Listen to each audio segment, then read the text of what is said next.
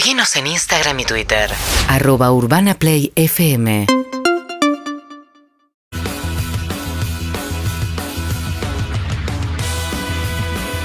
Bueno amigos y amigas de Urbana Play, 19 minutos en la ciudad de Buenos Aires y estamos con María O'Donnell.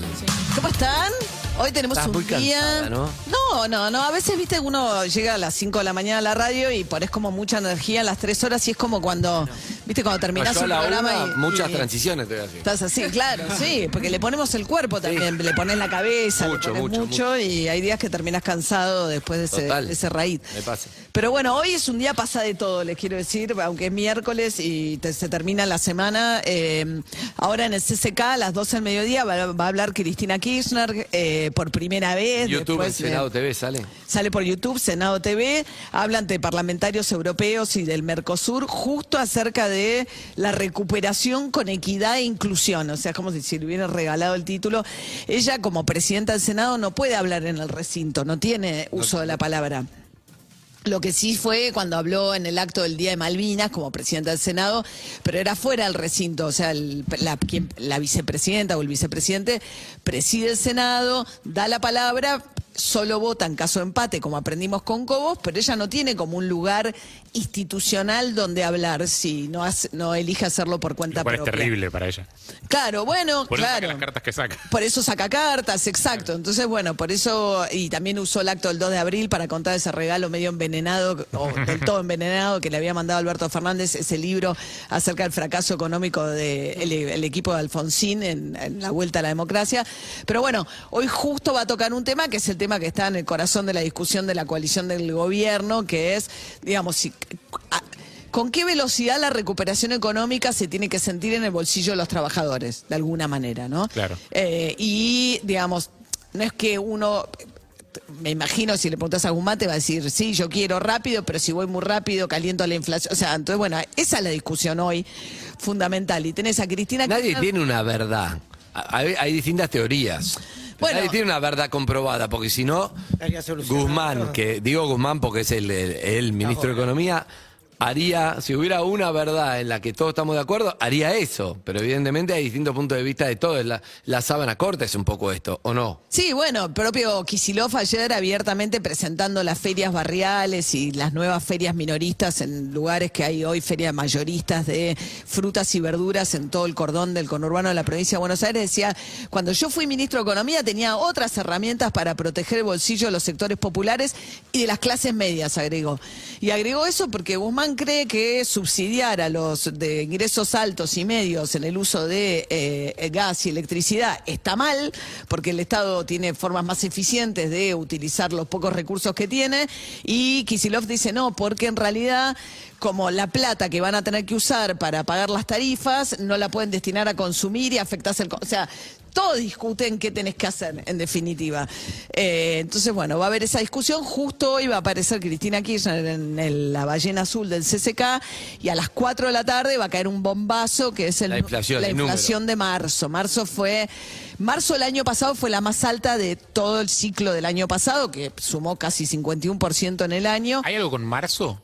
Bueno, marzo tiene mucha estacionalidad, pero a la estacionalidad de marzo se le sumó este año, bueno, justo ya estaba prevista la suba de las tarifas de los servicios públicos, pero se le sumó la guerra, el impacto de la guerra con el impacto Hay sobre inflación en. España, en Estados Unidos, en Alemania, Total. en todos lados, cosa que nunca en 40 No, no, Estados Unidos acaba de tener, claro, anualizado 8,7, o sea, cuando se acercan al 10% en esos países... Eso escuché en el programa Escucho a la Mañana hoy. Ah, Se la acabó, ¿se ¿entendés? Con el 10% es como tipo, Terror. eh, es el Pánico. terror. Bra- Pero incluso Brasil, no solamente Europa y Estados Unidos, nuestros vecinos también.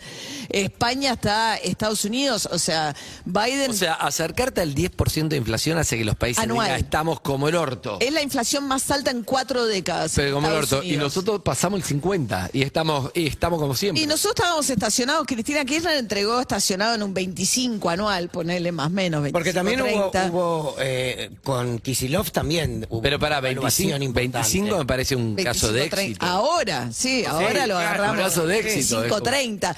Hubo la intervención al INDEC en su momento con Moreno, que era difícil saber realmente qué pasaba con la inflación, con eso, que estaba totalmente manipulada, pero en todo caso, te vas estacionando siempre. un- eh, eh, ¿Cómo Macri? Macri entregó 50? 3. Claro, con Max Con- Mauricio. eh, después, Alberto Fernández en el año pandemia, que no hubo actividad económica, bajó por debajo del 40, y después este el año pasado casi 51%, y ahora tenés la guerra encima. No, y la guita Eh. que dieron, que, que imprimieron cuando fueron las elecciones. Bueno, el tema ¿Eso de la toca? Bueno, claro, hay una la versión más ortodoxa de los economistas dice la inflación proviene exclusivamente de la emisión monetaria.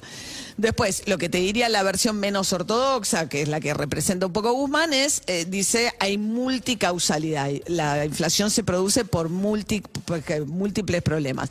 En la Argentina suele estar muy asociada, y eso es lo que le pasó a Macri, a la devaluación. O sea, el último año de Macri, 2018 y 2019, se fue el dólar a las nubes y reventó la inflación acá. Sabemos que cuando el dólar se dispara fuerte, pero vos tenés una estabilidad increíble el dólar en este último tiempo. O sea, lleva, el dólar paralelo llegó a estar a 220, hoy está 195.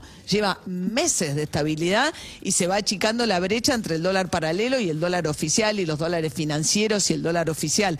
Con lo cual, uno de los drivers, como les gusta decir, digamos, uno de los asusadores de inflación que hay en la Argentina, que suele ser el- la cotización del dólar, hoy no existe.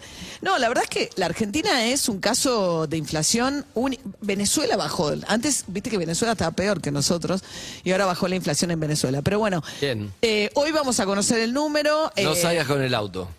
Hoy no salgas con el auto porque hay un eh, movilización de los movimientos piqueteros a partir de las 10 de la mañana con marcha a Plaza de Mayo y hay también Copa Libertadores tanto en este, Avellaneda, en- cancha de Racing, como en River, cancha de River. O sea que los que salgan hacia el norte, porque hoy es fin- inicio de fin de semana largo, los que salgan hacia el sur y hacia el norte se van a encontrar con el operativo alrededor de estas canchas que también complica, ¿no? ¿Te puedo agregar una pregunta? Sí. Eh, iba a haber una movilización por el tema Inca, pero entiendo que al ser eh, desplazado. Puenzo, esa movilización no se hace. como Ahí está, Inca a cambio se publicó en el boletín oficial hoy la, eh, El despido de Puenzo. el despido de Puenzo que se resistió. Luis Puenzo, titular de Dijo que me eche el presidente. Lo Lo echó el Y lo echó el presidente. sí, lo echó el presidente. Eso, y, el, sí. y el gesto de echar a Puenzo es como un guiño a como, bueno, vamos a resolver el tema de la financiación del cine o... Eh, lo que pasa es que Puenzo estaba muy peleado también con Tristán Bauer, el secretario ministro de Cultura. Entonces también un poco es decir, bueno, que empiecen a coordinar un poco. Termina a fin de año la asignación específica que proviene de las entradas del cine y de un impuesto a los cable operadores, que eso es lo que financia de manera autónoma a través del Inca, que se maneja en forma autónoma, lo que tiene que ver con proyectos de cine, la escuela de NERC, etcétera. Entonces, una opción es que se prorrogue por decreto esa asignación específica de lo que se recauda de las entradas. Y la otra, que algunos países ya lo tienen, también es cobrarle a las plataformas, o sea, en lo que vos pagás de Netflix, Amazon o lo que un fuese, porcentaje que va para- Disney Plus, que se le sume un porcentaje, que ese sea para financiar el cine, El cine. las producciones nacionales.